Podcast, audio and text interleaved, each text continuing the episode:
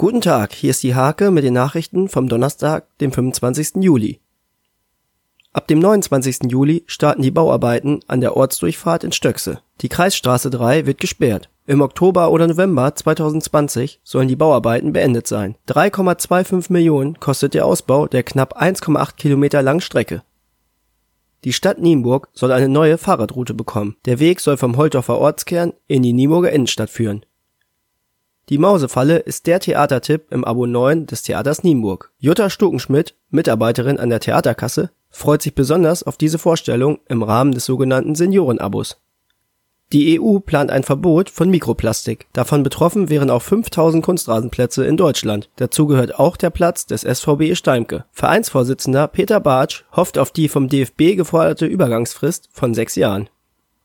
Bei wechselhaftem Wetter fand in Großenförde erfolgreich der sogenannte Triathlon statt. Rund 80 Teilnehmer gingen dabei an den Start. Bei den Herren war Martin Berg der schnellste. Bei den Frauen war Ute Wiedemann nicht zu stoppen.